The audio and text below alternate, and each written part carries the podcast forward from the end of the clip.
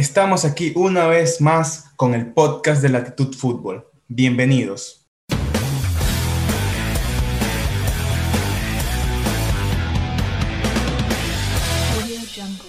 Buenos días, buenas tardes, buenas noches. Sea cual sea la hora del día en que nos están escuchando, sea cual sea la situación en la que nos estén escuchando, si se están bañando, si están manejando, si están estudiando, gracias por escucharnos, gracias por estar aquí una vez más compartiendo con nosotros y aguantándonos, como siempre lo decimos. Eh, hoy va a ser algo súper corto, pero súper importante, porque vamos a hablar de uno de los temas más calientes y uno de los temas más importantes de la semana en el fútbol ecuatoriano. Sin más, hoy no tenemos invitado, pero tenemos al acompañante de todos los capítulos, Sidney Galarza. ¿Cómo estás, Sidney? ¿Qué tal, Carlos? Eh, buenos días, buenas tardes, buenas noches para todas las personas que nos están escuchando a través del podcast de Latitude Fútbol. Hoy vamos a hacer un, podría decirse un podcast express, pero al final terminemos yéndonos una media hora más o menos, pero ya veremos lo que nos espera en la temática del día de hoy, así que espero que nos puedan soportar.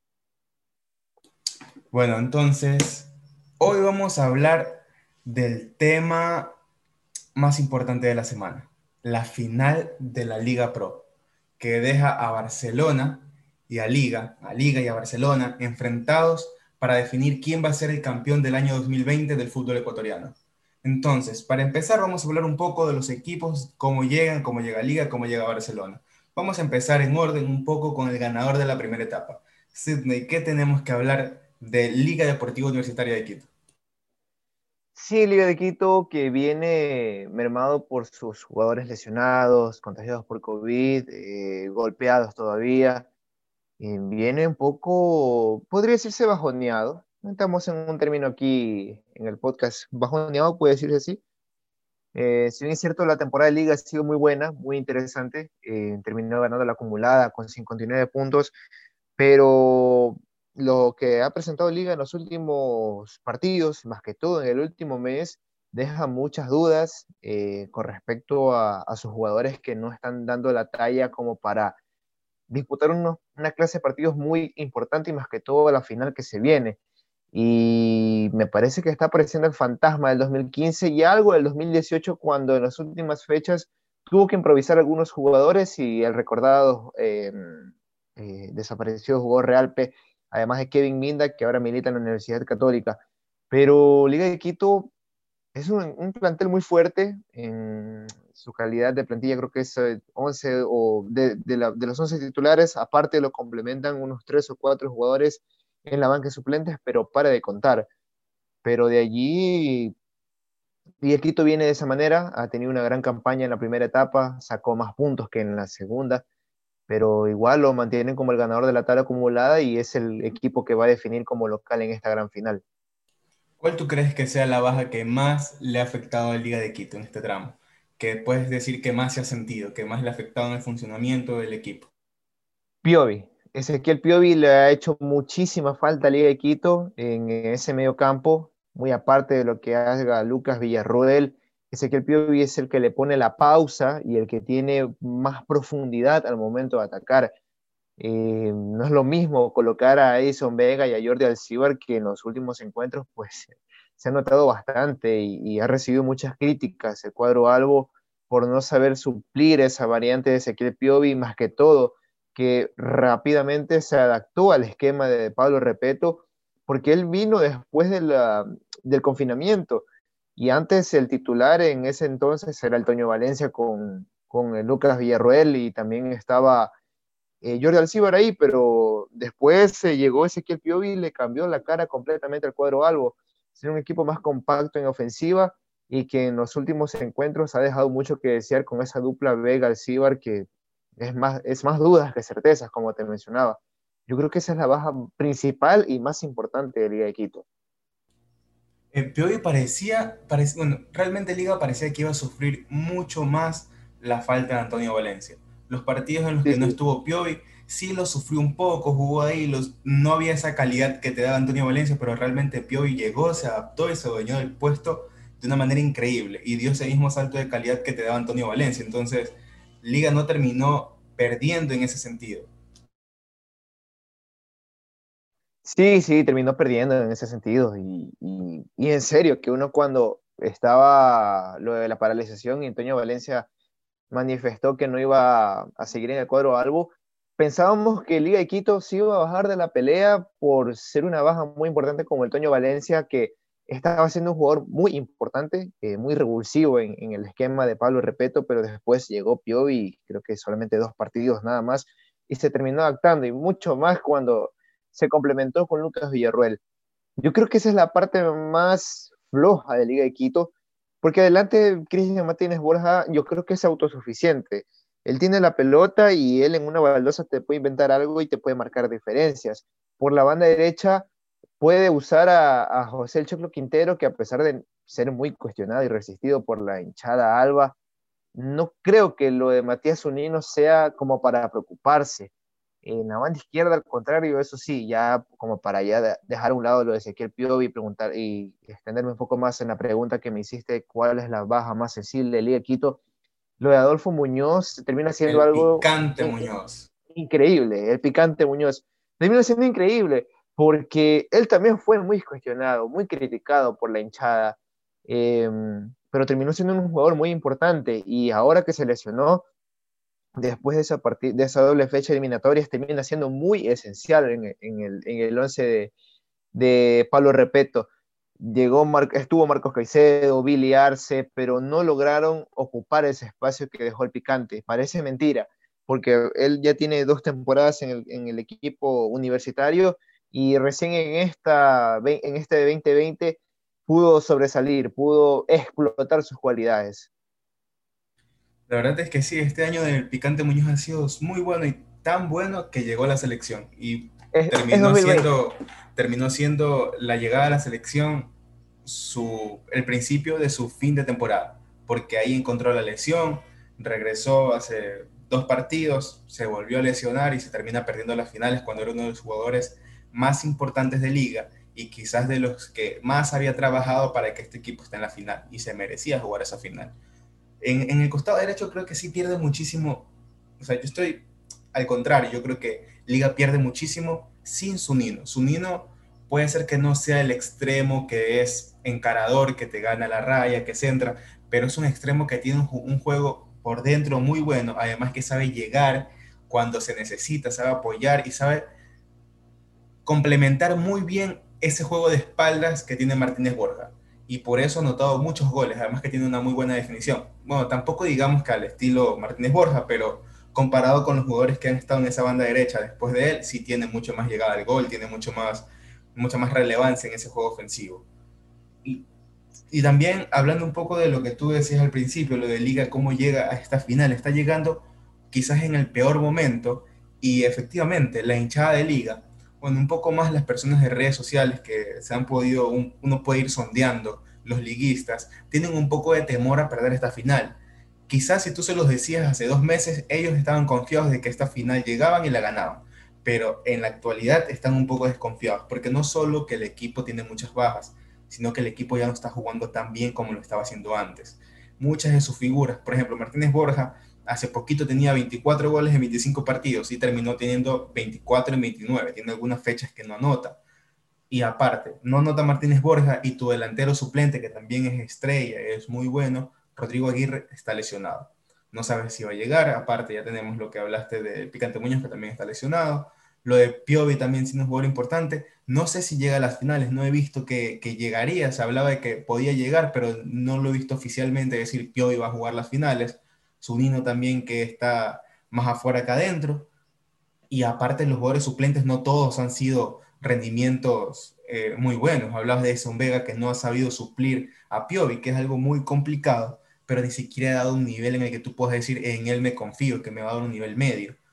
Lo de Marcos Caicedo también es muy malo, lo del Choclo Quinteros ni se diga.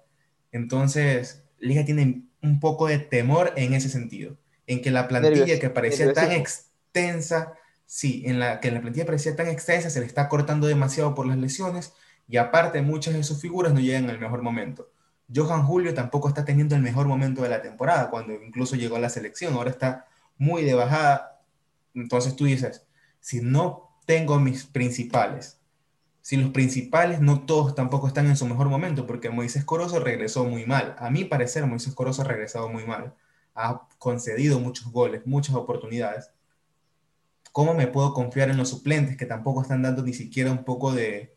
Creo que el mejor suplente que tiene estos últimos meses, bueno, en este último mes, es Billy Y Billy estamos hablando de un jugador que hace seis meses ya todo el mundo lo daba por muerto.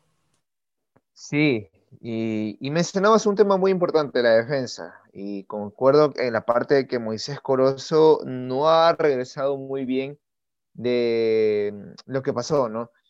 Y tampoco Franklin Guerra, que todavía está lesionado y posiblemente ya esté, bueno, creo que ya jugó, tuvo minutos en esta frente técnica universitaria, no recuerdo muy bien. Sí, él jugó ya. ya jugó.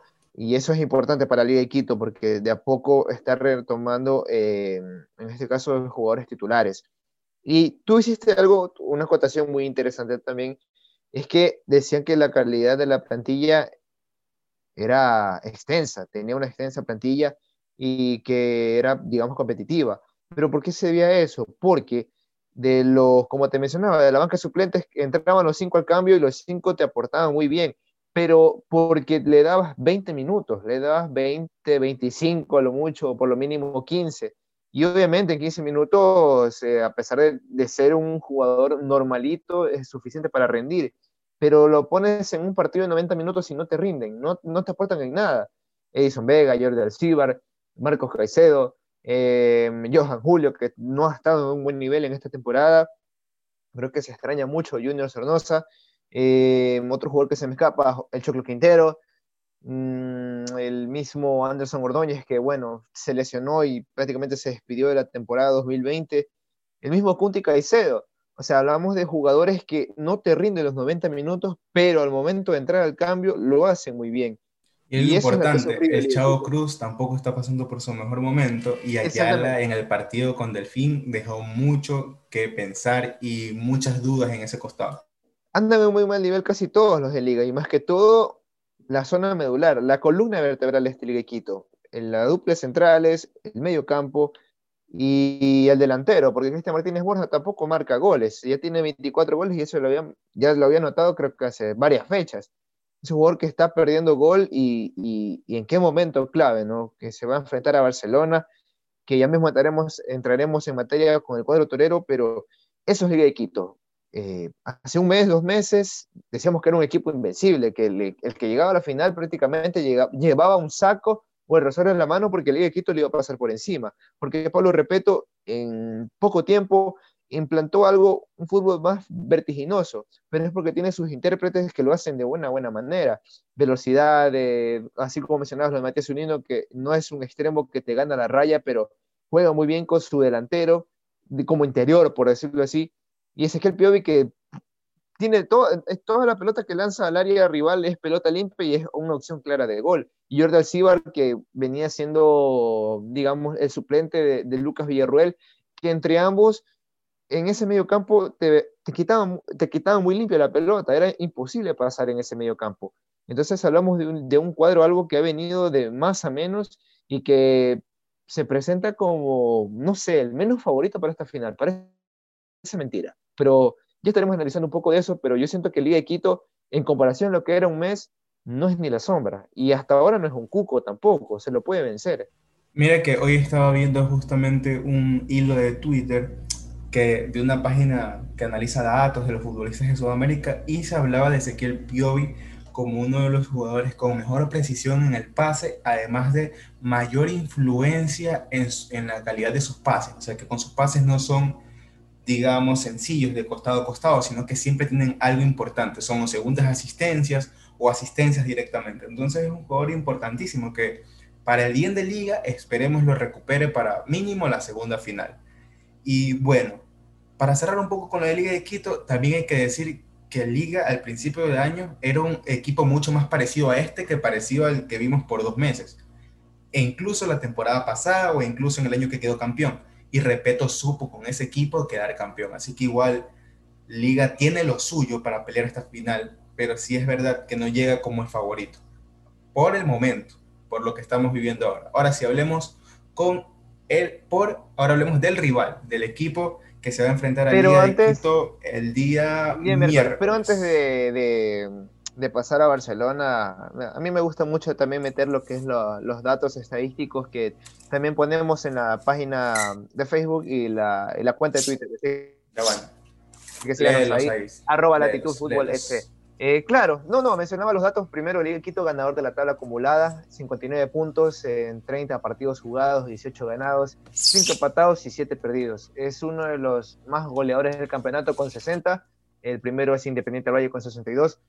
Eh, recibió 33 goles en un total de gol diferencias de más 27.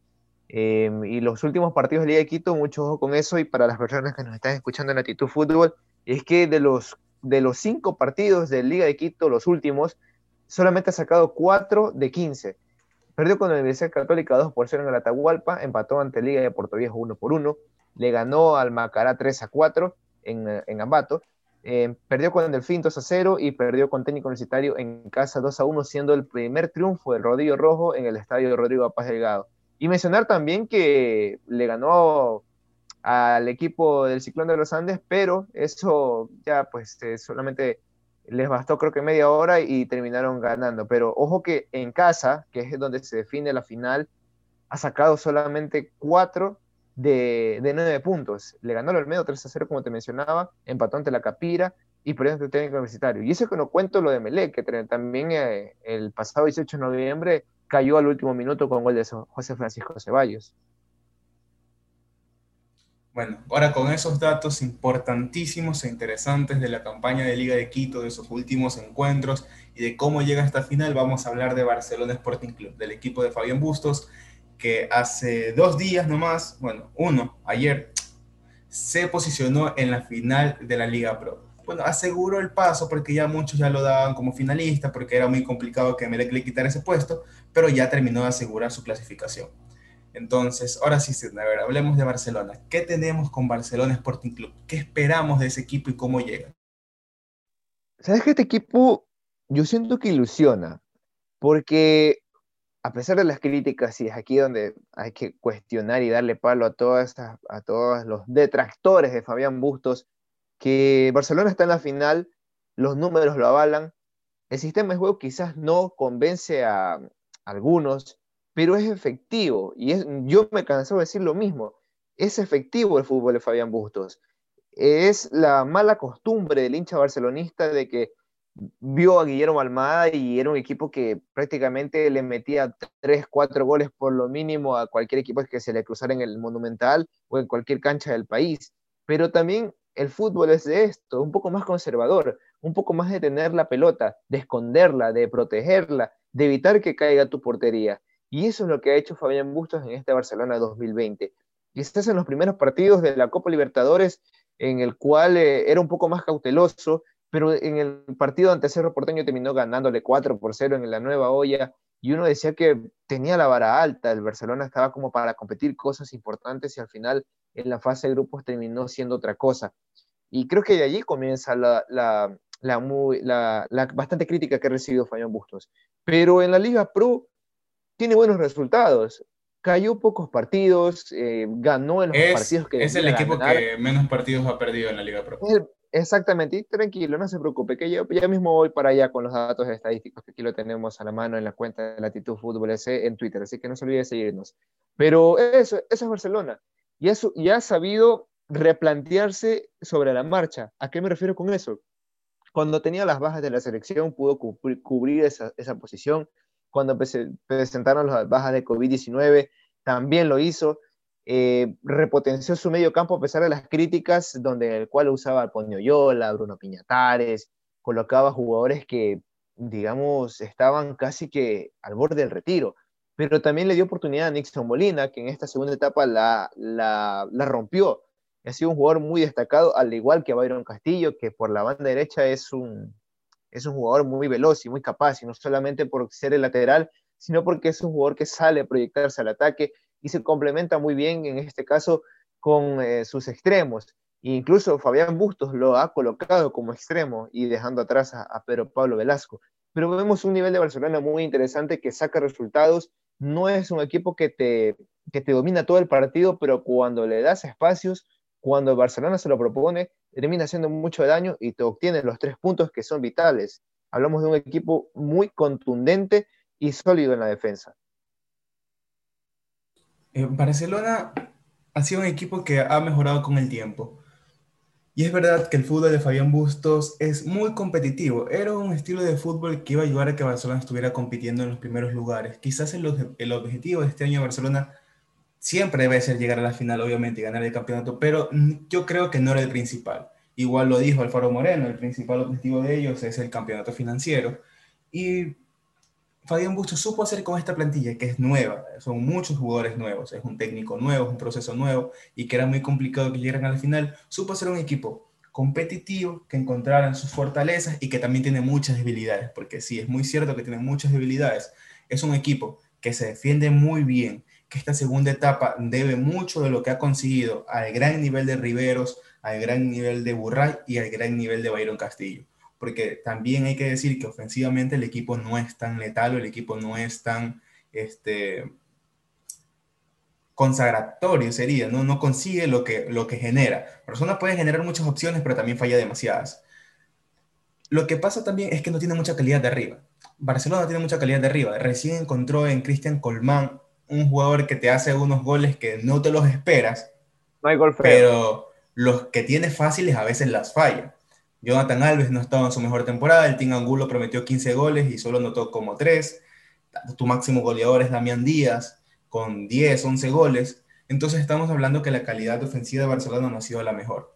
Tampoco ha sido la mejor temporada de los volantes de contención, tampoco ha sido la mejor temporada de los volantes eh, mixtos. Tuvieron que encontrar en Nixon Molina, un jugador que por ahora nos ha demostrado que no es, no es un jugador de más de 60 minutos pero que tiene mucha calidad para jugar en ese medio campo de Barcelona. Entonces ha sido una temporada muy compleja de Barcelona, muchas críticas, y Fabián Bustos supo sobrellevar todo eso. Es, es muy interesante lo que logró Barcelona en la segunda etapa, ha sido el equipo más sólido, en, más sólido defensivamente, el equipo que también que menos partidos ha perdido. Es verdad que empata mucho, pero esos son puntos, y a la final un punto termina clasificando a Barcelona a la final por encima de Melé. Eh, hay algo que yo destaco demasiado y que yo hablaba en el podcast pasado y que yo decía que Barcelona no iba a llegar a la final, pero que si llegaba. Hay algo que yo le, le pondero mucho a Fabián Bustos y, se lo, y le digo que es muy importante. Sabe jugar los partidos contra los rivales directos. Contra los rivales directos solo perdió contra Liga y en un partido en el que no mereció perder porque jugó mucho mejor, tuvo el penal, fallaron el penal y Liga en la jugada. Anímicamente ese penal, fallarlo en ese minuto te destroza, Liga vino y hizo el gol. Después con Independiente empató y le ganó, con MLE que empató y le ganó, contra la Católica que en un momento fue contendiente directo en la primera etapa, le ganó, actualmente empató cuando ya no tenía mucho que pelear, pero así es. Y aparte, en la otra vereda, algo muy importante también, Pablo Repeto esta temporada no ha podido mucho con los rivales directos. Es verdad que ha ganado, le ganó solo a Barcelona y a Católica, justamente con el que va a jugar la final, pero en ninguno de los partidos fue superior.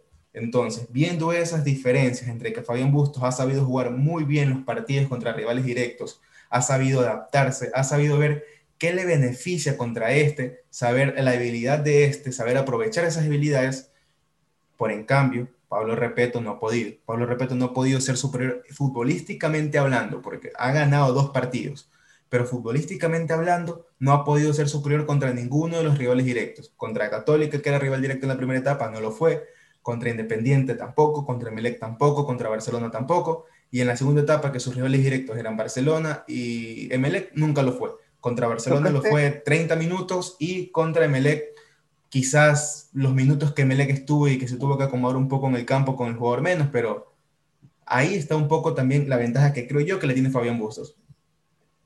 Sí, tocaste dos temas muy interesantes. Primero, lo de, lo de Pablo Repeto, que eh, no ha podido con los rivales directos, y es algo que se nos pasó por alto, porque tienes razón, eh, sufrió ante equipos de los llamados grandes, como Emelec, que no era, digamos, en ese momento algo como para decir que era candidato a ganar la etapa. Ante Barcelona no, no fue superior en ninguno de los dos partidos. En el Monumental incluso que lo empató dos por dos, pero fue porque Barcelona, eh, digo, al contrario, la Liga se encontró con ese autogol de, se me escapa el nombre en este caso, pero Pablo Velasco creo que es el, que hizo el autogol. Sí, Velasco. No recuerdo muy bien. Ya, Velasco, el que, perdón, no, hizo autogol, sino que no, no rechazó bien la pelota. Pero eso lo, ayudó, lo, rechazó mal. Y eso lo ayudó, eso lo ayudó a Liga Quito a, a quererse capaz de empatar el partido. Y lo encontró. Hablamos de, y allá, voy, allá va el otro tema, de Barcelona en, el, en la que es la parte anímica. Y hasta ahora, en los últimos partidos, no he visto eso, de que Barcelona se caiga anímicamente. Algo, eso ya lo habíamos mencionado anteriormente, incluso cuando me, eh, era el quinto o cuarto podcast donde hablábamos de, los, de las predicciones para el final de la etapa y mencionabas también lo en, en, la previa del clásico que este Barcelona se cae anímicamente, pero eso no he visto en los últimos encuentros. Se toma el tiempo del mundo para organizarse muy bien, para reestructurarse y volver a iniciar y volver a empezar y decir, vamos a ver cómo nos sale en esta ocasión. Pero lo de Liga rapidita, rapidito, perdón, eh, es una prueba de fuego, porque no ha podido con los rivales directos, no ha podido con ninguno de los que peleó en la parte de arriba. Emelec no le ganó en todo el año, le, sacó un empate en el Capo, pero perdió en el Rodrigo Paz Delgado. Ante Barcelona le sacó 4 de 6, pero da esa sensación de que Barcelona lo merecía mejor suerte que, que ese penal que falló Alemán. Y después vino el gol de Liga de Quito y, también el Monumental que terminaron 2 por 2. Pero también Fabián Bustos tiene lo suyo, sabe jugar ante rivales directos, sabe cómo enfrentar o encarar esta clase de partidos y es algo que aprendió con el Delfín. En, yo siento que no solamente fue en esa final contra Liga de Quito, que fue en la Copa de Ecuador y después en la Liga Pro, fue en esos partidos donde necesitaba sacar los tres puntos y también en las llaves de los playoffs, donde en el mata-mata es prácticamente algo, una definición de, de otra categoría. Pero de allí aprendió Fabián Bustos a cómo jugar esta clase de partidos importantes y que lo tienen ahí. Eh, a nada de, de un nuevo título para el cuadro torero y de que posiblemente se le dé a Fabián Bustos a pesar de las críticas que ha recibido. Es que realmente lo de Fabián Bustos es muy interesante, es un técnico que trabaja demasiado, un técnico que se mete mucho en los partidos, que los estudia y los trabaja mucho, él lo ha dicho en diferentes entrevistas, además que estar en Barcelona, él siempre ha dicho que le da un peso mucho más grande de cuando estaba en Delfín y quizás lo podemos notar. Vemos fotos de Fabián Bustos en Delfín y ahora en Barcelona y se lo ve muy envejecido, que es lo que le pasa a cualquier técnico que llega a un equipo con tanta presión mediática y con tanta presión de la hinchada y todo lo que conlleva llegar a un equipo así. Yo también quiero destacar algo muy importante, que es eh, lo, de, lo de Pablo Repeto y Fabián Bustos. Los dos técnicos son actualmente los mejores técnicos del fútbol nacional, no hay discusión. Han disputado las dos últimas finales y esta, esta es su tercera final disputada después de la Copa Ecuador, la final de la Liga Pro del año pasado, y pudo haber sido la cuarta, pero Fabián Bustos llegó a Barcelona y se perdió la de la Supercopa también.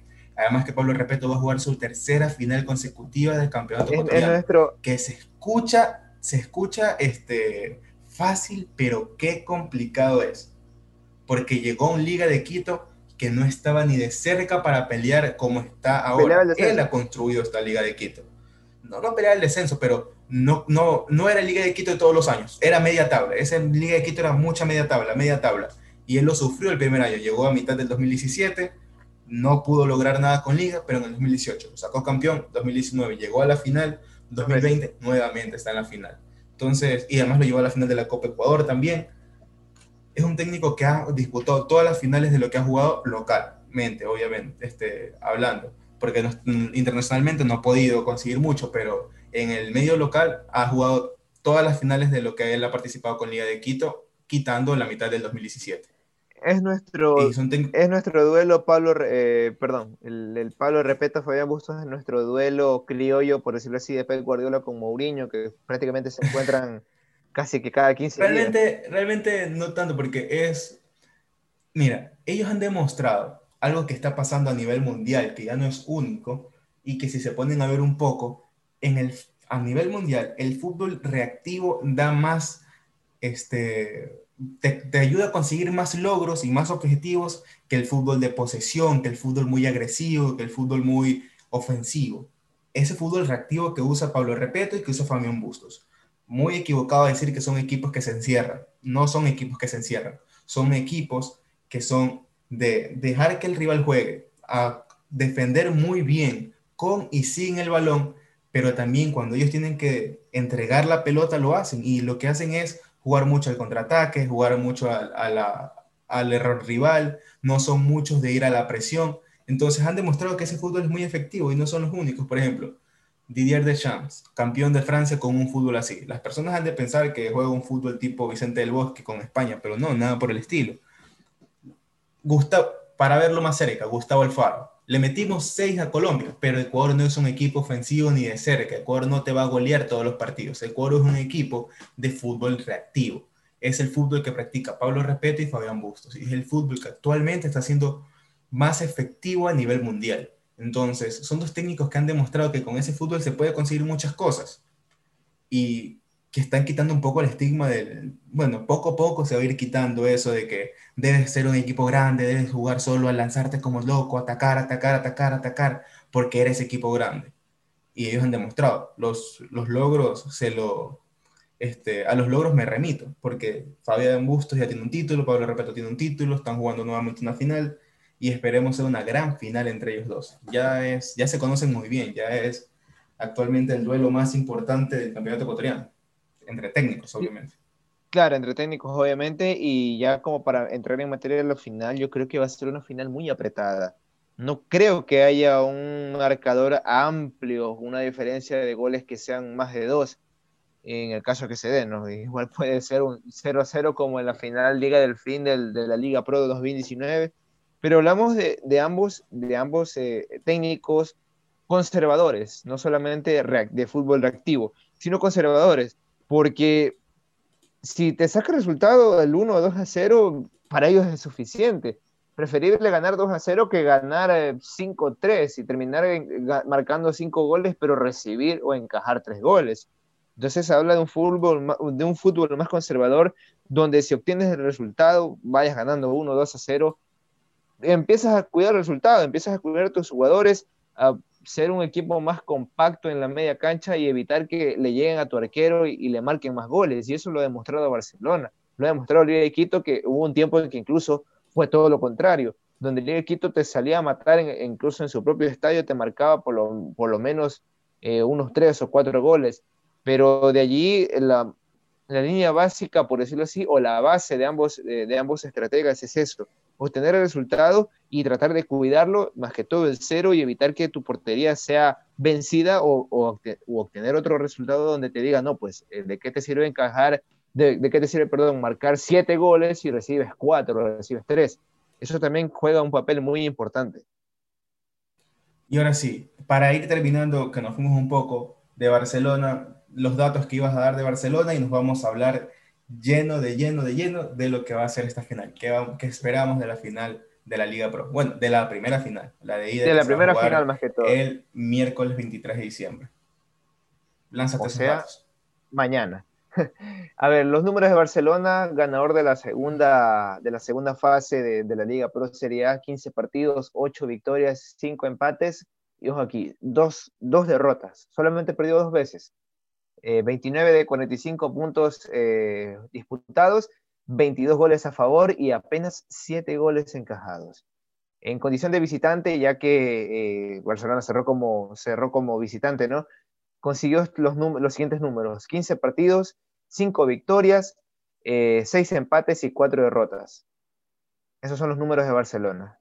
Tú has publicado la semana pasada, creo, los números de local. No sé si los puedas tener ahí, los, los tienes a la mano para que los digas, porque como va a abrir, va a jugar el primer partido de local para tener un poco de esos números, que terminó invicto, pero... Sí, de los 15, de los 15 partidos que jugó Barcelona como local, eh, no, no, perdió ninguno. Empezando por ahí, no perdió ninguno.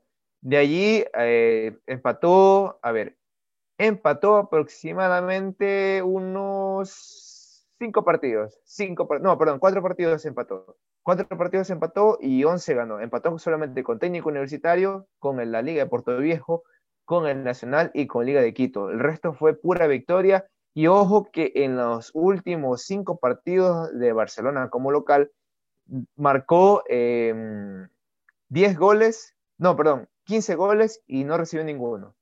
Justo eso estaba pensando ahorita que estás diciendo, estás diciendo, ¿cuántos eran? ¿Cinco o más que no recibían ningún gol? Cinco, efectivamente. cinco, partidos, cinco partidos en Monumental. No, sí, digo, que antes, yo, antes, antes de que tú dijeras eso, yo estaba pensando, digo, ¿cuántos eran? Y ya con eso que dijiste cinco me confirmaste, que son cinco partidos que Barcelona no recibe ningún gol. Son datos muy adversos a los que vimos de liga antes, pero es por los momentos. Por eso hablábamos que Liga no llegaba como favorito y el que llega como favorito es Barcelona, o siendo muy objetivos. Y si quieres, y, espérate, y si quieres que especifique qué, equipos lograron marcarle por lo menos uno o dos goles en el Estadio Monumental, Liga Quito le marcó dos, Aucas le marcó dos, Olmedo, Emelec y Liga de Puerto Viejo le marcaron uno. El resto no pudo ni siquiera acercarse o marcarle por lo menos un tanto. También hay que hablar también la temporadota que se ha mandado Javier Burray. Sí. Ha sido muy importante para que Barcelona esté ahora en la final, porque infravalorado, tú crees? Por la hinchada, a mitad de temporada sí, era muy infravalorado, porque sí tuvo unos dos errores, dos errores normales. Tampoco vamos a decir que es el mejor portero del mundo, pero sí tuvo sus dos fallas. Dos fallitas tampoco eran las, las más importantes. Por ejemplo, me acuerdo que falló un partido contra el Aucas, en el que Barcelona ganó 4 a 2, pero ya la hinchada se le estaba lanzando encima. Además que era complicado. Así como le pasan en Melega a Pedro Ortiz, es complicado llegar a llenar los zapatos de un portero que te pueda gustar más o menos, termina siendo histórico en Barcelona y que pasó durante 10 años, un portero de 10 años, histórico, y llega un portero nuevo a tener que reemplazarlo, va a ser normal que la hinchada no lo, no lo acepte al principio, que le vea cada fallita y la critique, pero Burraya ha rendido a un máximo nivel. Para mí, el mejor portero de la temporada. Pero bueno, eso ya es otro tema. Ahora sí, vamos a meternos de lleno con lo que es la final. ¿Qué esperamos de esta final? De esta primera final jugarse en el Monumental el miércoles 23 de diciembre, que tenía horario 19 horas, pero como ya muchos han de saber y para el que no sabe, el presidente de la República anunció nuevas medidas, nuevas restricciones, entonces el partido tendrá que pasar de 17 horas a 18 porque hay toque de queda en la provincia del Guayas y en algunas otras provincias más desde las 22 horas hasta las 4 de la mañana. Ahora sí, vamos de lleno al fútbol. ¿Qué esperamos de esta final, Sidney? Primero, desearle feliz Navidad y feliz año a todas las personas, porque lastimosamente con las restricciones no se podrá festejar como se debe. Pero bueno, hay que cuidarse y hay que evitar que, las, que nuestras familias se enfermen y, que pase algo peor de lo, de lo, del mes de marzo. Pero bueno, regresando al ah, tema Nosotros decimos siempre, quédense en casa. Vean el partido en casa, no se reúnan con muchas personas y véanlo en casa. No le hagan caso al antiguo no le hagan caso al invitado Luis Garcés que quería hacer fiesta. Eso no, prohibido. Quédense en casa. Hoy no está aquí, pero ya si lo escucha, tendrá que saber que no hay que hacerle caso a él que fiestas ni que fiestas de Guayaquil City. No. En casa. Sí, iba a decir algo de Guayaquil City. Iba a decir algo de Guayaquil City que iba a hacer fiesta, pero bueno, salió lo de la restricción, ¿no? Como que ya el destino quiso que no haga, no haga fiesta el señor Palermo Garcés. Le mandamos un abrazo. Eh, a ver, ¿Qué espero para este partido? Yo creo que Barcelona va a salir a liquidar el partido lo más antes posible. Para mí siempre es importante jugar como local la primera, la primera final, en el caso de que sea un, un ida y vuelta, porque puedes asegurar eso, o sea, puedes asegurar el resultado en la ida y tratar de mantenerlo en, en la vuelta. Y eso, eso es una tendencia que se ha venido marcando en el fútbol ecuatoriano si no aseguras como local, es muy complicado que, en, el, partido de vuelta le termines dando vuelta, perdón, de la redundancia, o termines sacando un resultado positivo. Y yo creo que Barcelona va a arriesgar desde el primer minuto a tratar de liquidar la historia, porque eh, siempre es bueno, y más que todo porque va a jugar con Liga de Quito en Casablanca, un reducto donde no ha ganado en casi 23 años desde que se, desde que se inauguró eh, el escenario deportivo y que ahora tiene la oportunidad de darle, de darle la vuelta olímpica y ser el segundo equipo fuera de que no salía de Quito en, dar, en, quedar campeón allí. Eh, yo, como te mencionaba, Barcelona saldrá, para mí, a tratar de liquidar el encuentro lo más antes posible, porque en el caso de que gane, en el hipotético caso de que gane de 2 a 0 o, o un 3 a 1, le servirá bastante porque conociendo a Fabián Bustos es un técnico, como te mencionaba, conservador y que irá a cuidar el resultado de Liga de Quito, al estadio de Liga de Quito con el resultado en el bolsillo, teniendo uno o dos goles de ventaja. Yo creo que va a ser muy, muy importante lo que vaya a suceder en el día, el día de mañana, porque ya estamos hoy 22 de diciembre. Es muy importante o muy esencial lo que va a pasar el día de mañana, lo que propongan ambos equipos y lo que ambos traten de, de, buscar sus aspiraciones. Quizás Liga de Quito va a cuidar un poco el, el arco en cero para en, su propio estadio tratar de liquidar la historia o Barcelona ir con todo y asegurar eh, lo que sería su posible campeonato. Yo creo que Barcelona sí va a salir a buscar, pero Liga de Quito también no se va a quedar atrás. No va a salir con todo porque tampoco no estamos acostumbrados, pero sí, le va a responder. Va a tratar de buscar el error de Barcelona, va a tratar de esperar el error para aprovechar eso. Ya lo hizo en el partido pasado, entonces yo no creo que no lo vaya a intentar en este partido. Tampoco creo que vaya a arriesgar demasiado, porque sería una locura sabiendo que tienes un partido este, más jugando en tu estadio, salir a arriesgar demasiado, a ir al top o al todo nada. La responsabilidad la tiene Barcelona, totalmente la responsabilidad la tiene Barcelona eh, mañana. Barcelona tiene que ir a ganar ese partido si quiere ir a Casablanca a tratar de conseguir el título, porque como tú lo dijiste, tiene más de 23, bueno, 23 años que no gana en ese estadio, entonces es muy complicado pensar, sería muy histórico para el equipo, pero asimismo es muy complicado pensar que Barcelona va a ir a sacar más de un empate en Casablanca. Yo quería, yo quería, Entonces, Barcelona, yo quiere... hacerte una pregunta, y también para las personas que nos escuchan en Latitud Fútbol, que una vez que terminen de, de sintonizarnos, que nos dejen en los comentarios, tanto en, en, las redes sociales donde sean publicadas. Yo quiero hacerte una pregunta. Eh, en, este, te voy a plantear este caso. Que Barcelona llegue a Casa Blanca. ¿Qué prefieres? ¿Que Barcelona pierda en Casa Blanca, pero que dé la vuelta olímpica? ¿O que gane Barcelona en Casa Blanca, pero no le alcance para quedar campeón? Eh, ¿Qué prefiero yo? No. Pero. No, o sea, poniendo, o sea no tú, sino, ¿Qué digo, ¿qué digo yo que, le, que, le que quería más, querría más el hincho? ¿Qué le placería, qué le gustaría más a ellos? Obviamente dar la vuelta olímpica. Poniéndote en, zapatos de, eh, poniéndote en zapatos del hincha o, o, o, cómo sería más conveniente para el hincha barcelonista. Eso es lo que trataba de decir. Obviamente dar la vuelta olímpica, eh, olímpica en Casablanca ganar y perder una final no te sirve de nada. La final, lo dijo el mismo Esteban Paz hoy, ellos algún día saben que ese invicto se va a acabar porque nada es eterno en la vida. Entonces, saben que ese invicto se va a acabar.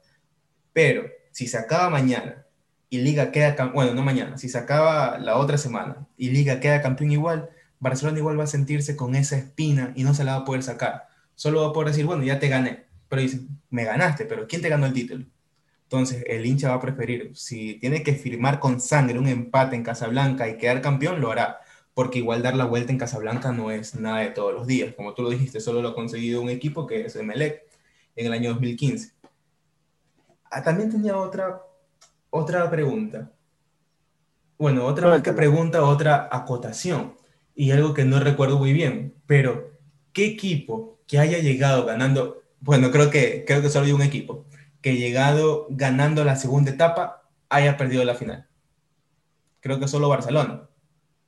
Y Liga y Emelec, los dos. En el 2014, 2018, 2014 y en 2018 porque Emelec ganó la segunda etapa pero terminó perdiéndola. Y sí, esa es la tendencia que yo quería mencionar y también la otra que ya, ya en unos segunditos lo voy, a, lo voy a decir, pero por eso te mencionaba que es importante para mí convencer como local, porque te puedes asegurar ya resultado. Y, y, lo de la etapa también es, es, importante. Es importante también a veces no tanto, porque, por ejemplo, la que tú hablaste de Barcelona, las, que, las dos que perdieron, comenzaron de local, Barcelona y Emelec, y los dos terminaron fallando de local. Terminaron hipotecando la final de local, porque al obviamente empatar tú, Barcelona empató, en Liga también, Emelec también empató, tú sabes que ir de visitante tienes que ir a buscarlo, y buscarlo con un equipo, por ejemplo, ese año Emelec y Liga, y Liga en Casablanca, te mata. Claro, claro, es que ese también tiene su contra, pero vamos a que eh, son realidades, parece irónico, pero en esas dos secciones donde el, el, que ganó la segunda etapa no, la, no terminó llevándose el título, es porque su plantilla no era, digamos, la competitiva o no era la más adecuada como para decir este es un equipazo que, que merece estar campeón. Ligue Quito con algunas bajas eh, prefirió guardarlas o reservarlas para la gran final y terminó ganándole categóricamente al Emelec, a pesar de que el resultado global fue 2 a 1 pero en esa final eh, disputada en Casablanca, la Liga por lo mínimo debía marcarle un par de goles más. Más que todos los primeros minutos, recuerdo muchas fallas por, por, Guerrero, por bueno, Entró muy nerviosa Melega en ese, en, ese partido. Y allí falló, bueno, falló la inexperiencia, porque muchos de esos jugadores del 2018 no habían disputado ni siquiera una final de campeonato, lo único que era era Bagui, Dreri y Pedro Quiñones, y el resto, y Mondaini creo que estaba también. pero el resto era puro muchacho joven, inexperto, que llegaba por primera vez a una final y más que todo en el estadio Rodrigo Paz Delgado, donde ese estadio estuvo repleto. Y, para qué ir tan lejos. También en la, llave de ida en el Capuel, donde se sacó un empate y que ahí prácticamente me hipotecó, hipotecó el título. Porque si no lo pudiste sacar una diferencia tremenda a esa, a esa Liga de Quito del 2018 como local, era algo ilógico o impensado que iba a pasar un milagro en el, en Estadio Casablanca. Si Barcelona no gana en el Monumental, ¿tú crees que gane, quede campeón?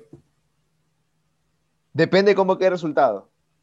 Porque si queda 0-0, ah, no, pues no, hay gol, no, hay gol, no, hay gol, de, visitante, ¿verdad? No, igual Barcelona terminaría perdiendo si gol de, gol de visitante. Tendría que ir a meter goles allá en Casablanca y empatar también por una cantidad de abultada de goles hubiera gol diferente. gol, yo, iba, visita. Yo, iba, yo, iba, a acotar eso si había gol de visita o no, porque en el caso de quedar 0-0, yo creo que Barcelona iría con ventaja, porque al marcar un gol obligaría a Liga de Quito a marcar dos.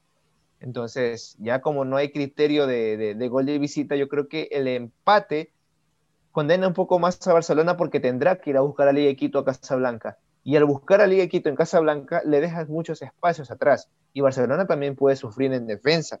Y tiene, y, en Liga de Quito tiene jugadores muy veloces o muy capaces de romper ese arco de, de, de, Burray, no solamente el de Burray, sino el bloque defensivo que en algunos partidos donde salió muy exigido, terminó sufriendo. Entonces hablamos de, que el empate termina favoreciendo un poco más a Liga de Quito. No digo que de manera amplia, sino que inclinaría la balanza en un 55-45% más o menos. ¿Tú crees que Liga de Quito le quite el invicto a Barcelona en el Monumental? Obviamente hablando de esta temporada. Es muy difícil. a esta Liga de Quito ganarle a Barcelona? Es muy difícil, es muy difícil, pero no deja de ser eh, imposible. Y hablo también de Barcelona jugando en Casablanca. Eh, puede pasar de todo en esta final. Incluso puede que el Liga de Quito le gane en el Monumental a Barcelona y Barcelona le gane en el Rodrigo Paz Delgado a Liga de Quito. Todo puede pasar en, este campeonato y es 2020 más que todo. Pero yo mira, yo creo que Liga de Quito sí tiene con qué. Tiene con qué, pero lo veo muy difícil. Es una pregunta muy compleja, la verdad, pero de que tiene con qué hacerle daño a Barcelona en la parte ofensiva, lo tiene. Pero es muy complejo ganarle a ese bloque defensivo compuesto por Aymar, por Riveros, por Byron Castillo y por el mismo Mario Pineida. Bueno, y creo que va a estar ya Velasco y Pineida, y creo que van a utilizar la fórmula que usaron contra. ¿Contra quién fue que jugaron los dos volantes? Contra Guayaquil City, creo que van a volver a utilizar esa fórmula, porque ya Velasco ya regresa. Entonces creo que van a volver a utilizar esa fórmula. Algo más. ¿Cuáles tú, creen que será, ¿Cuáles tú crees que serán los jugadores claves de cada equipo? Dime uno por equipo, de esta primera final. Damián Díaz en Barcelona y el de Liga de Quito, Cristian Martínez Borja. Ambos, si, tiene, si están en sus días, eh, se viene algo sin precedentes. Porque yo siento que ambos son, digamos, los portestandartes de este equipo. Yo podría decirte Piovi, en Liga de Quito, pero no sé si, si Ezequiel Piovi ya esté listo para jugar el día de mañana. Creo que no, estaría descartado. Pero yo creo que lo de Martínez Borja siendo eh, el delantero de Liga de Quito, que si está en su día, o perdón, en este caso noche, si se despierta con el pie derecho, puede marcar diferencias en ese cuadro algo. Para mí los jugadores... Barcelona Díaz. Para mí los jugadores claves van a ser en liga, bueno, creo yo que pueden ser Villarroel. Yo creo que si Villarroel está en una gran noche, Villarroel es un crack. También tiene mucho corte, además también tiene muy buen pase hacia adelante, que parece que no, pero tiene un gran pase hacia adelante. Entonces, yo creo que si Villarroel está en su noche, va a ser muy complicado para Barcelona poder parar, pararlo a él. Y por el contrario, en Barcelona yo creo que si un Castillo también está en una noche brillante, para Liga se le va a complicar la vida. Se le pasó a Pedro Pablo Perlaza en el partido de juego en Monumental eh, en esta fase, en la fase 2. Pedro Pablo Perlaza no pudo contra Byron Castillo. Además, cuando tienes un jugador como Byron Castillo atacándote en esa banda y posiblemente sean dos con Velasco, se te complica salir. Pierde mucho Liga porque, porque Perlaza no puede salir, porque si Perlaza sale le regala toda la banda. Entonces, si Byron Castillo está en una noche viceversa. punzante, increíble, Perlaza se va a perder ese día. Aparte de que puede llegar, perder mucho defensivamente, ofensivamente también Liga pierde demasiado. Pero Perlaza es lateral derecho al igual que Castillo, pues no pueden coincidir en la cancha. Creo que te confundiste ahí, que hiciste decirlo del Chavo Cruz, porque Bayron Castillo juega por derecha y chocaría con el Chavo Cruz o en este caso Luis el Chino Ayala. Salvo que el Bayron Castillo haya jugado como lateral izquierdo ese partido. No sé si esté Creo que jugó como lateral izquierdo, ¿sabes? Porque recuerdo si era duelos entre Perlaza y Castillo. Y si no, pues, capaz se cambió de banda porque él a veces, como tú me habías mencionado, juega de volante. Y sí, ya, ya recordé. Sí, efectivamente, se, se, cambiaban de banda constantemente con Velasco, porque ese día no tenía lateral izquierdo y Velasco jugó de, lateral izquierdo y se cambiaba. No sé si te acuerdas que Velasco incluso jugó de lateral izquierdo y se hizo esa fallota de, que terminó en el gol de hora. Claro, claro, sí, sí, Ya, me estaba recordando. sí, pero veremos. De lateral izquierdo se cambiaba. Bueno, sí, entonces ahí sí es verdad. Ahí sí es verdad, no se enfrentarían, pero Pineda también viene a un nivel increíble. Igual se le va a complicar mucho a Perlaza. Pero sí, igual sigue siendo ver un Castillo para mí. Peor por esa banda izquierda. Ahora que me haces pensar un poco más, peor todavía con el momento no tan bueno que está pasando el Chavo Cruz. Y si juega Ayala es lo mismo. Yo creo que no solamente sería un jugador clave, sino en algunas posiciones del terreno de juego. Los laterales, como mencionabas tú, en el medio campo y también algo de la delantera. Y, me pareció muy interesante porque eh, Perlaza ya sabemos cómo es, ¿no? Y que es un jugador que, que, te gana la raya, que en el mano a mano te deja, te deja botado, por decirlo así. Y Castillo es otro con las mismas características y que también puede aportarte mucho en el ataque. Eso también quería mencionarlo, no solamente por un jugador clave, sino por las posiciones dentro del terreno de juego que pueden ser revulsivas tanto para Barcelona como para Liga de Quito. Sí, sabes que estaba pensando que va a ser una, una gran, una gran, gran, gran final. Son los dos equipos más regulares del año. Y para mí, quedar campeón y por lo menos llegar a una final en este año tan atípico, porque tienes en contra lesiones, tienes en contra enfermedades, tienes en contra partidos seguiditos. Para los dos que jugaron campeonatos internacionales, Liga llegó a octavos de final, es demasiado complicado ser regular. Y Barcelona y Liga han logrado ser regulares por eso están en estas finales. Y va a ser un partido demasiado bueno, va a ser muy disfrutable ese partido. Esperemos que se juegue todo bien. Va a haber bar, que eso nos hemos olvidado de indicar, va a haber bar también. Va a haber bar, va a ser un, gran, gran partido.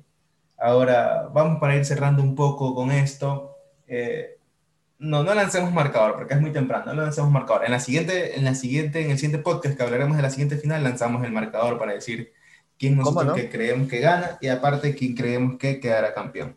Entonces, creo que con nosotros se acaba este podcast por hoy. Ha sido, pues, no sé si corto, porque creo que nos extendimos más, pero bueno, la cosa es que lo intentamos, una vez más.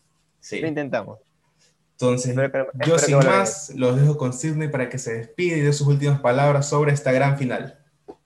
Sí, espero que sea una gran final que gane el fútbol más que todo, que las personas logren disfrutar de esta final de campeonato de un año muy atípico, que es el 2020, eh, donde llegaron a la final los más regulares del campeonato, ¿no? Liga Quito siendo el regular en la primera etapa y después Barcelona en esta seguidilla de partidos donde se jugaron creo que las 15 fechas en que casi un mes y medio y es un gran mérito para ambos equipos eh, estar en esta gran final y que espero que no defrauden, que sea una, una entretenida final que sea dignos rivales, tanto, en, tanto Liga como Barcelona, y que gane el fútbol más que todo, que gane el espectador y que se va a quedar en casa, porque yo sé que sí, ustedes sí son unas personas muy obedientes que nosotros decimos algo aquí y ustedes nos hacen caso.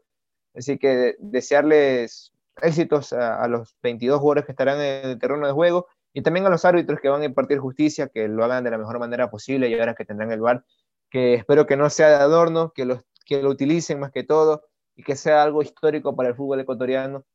Y, agradecer a todas las personas que estuvieron en sintonía de, de Latitud Fútbol, este podcast, y agradecer también por, por soportarnos y espero que no nos hayamos extendido más de la cuenta. Que nos sigan en las redes sociales, tanto en Twitter, en Facebook como en Instagram, eh, arroba Latitud Fútbol en la, en la fanpage de Facebook eh, Latitud Fútbol para más contenidos y que vamos a tener algunas cosas interesantes para lo que será este gran desenlace de la Liga Pro 2020. Sus redes sociales. Y si quieres su OnlyFans, como dijo Maldini seguro. No, no, no, no, no, no, no, nada que ver. Uno, uno es una persona eh, seria, que no, no, tiene esas cuentas ahí de, de, de, de, tercera, de, tercera, de tercera procedencia o de dudosa procedencia.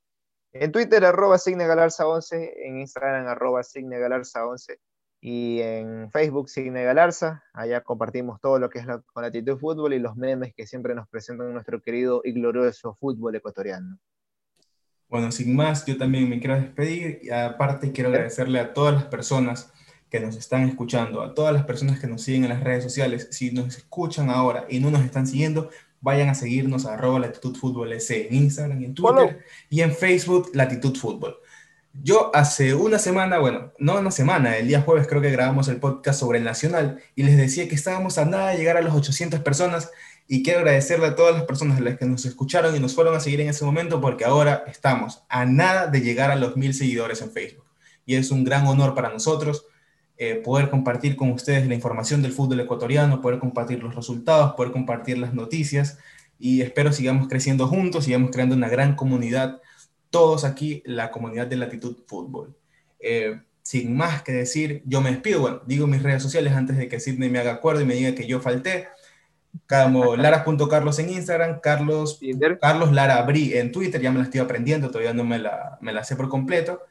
Y bueno, se me quedaba algo también. Quiero agradecerle directamente a las personas del podcast porque estamos a poquito ya de un poco más de, creo que ya llegamos a los 100 a las 100 reproducciones del podcast. Y para mí es increíble, porque aunque, aunque parezca poco, son demasiado tiempo que nos dedican y que nos escuchan.